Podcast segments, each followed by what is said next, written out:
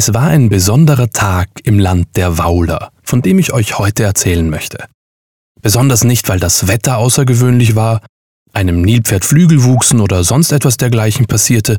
Nein, der Tag war besonders, weil ich den kleinen Quimli kennenlernen durfte. Wer aber eigentlich ist dieser kleine Quimli? Und wer sind die Wauler?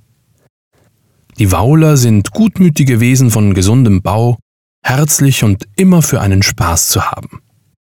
Ihr müsst sie euch weich und bunt vorstellen.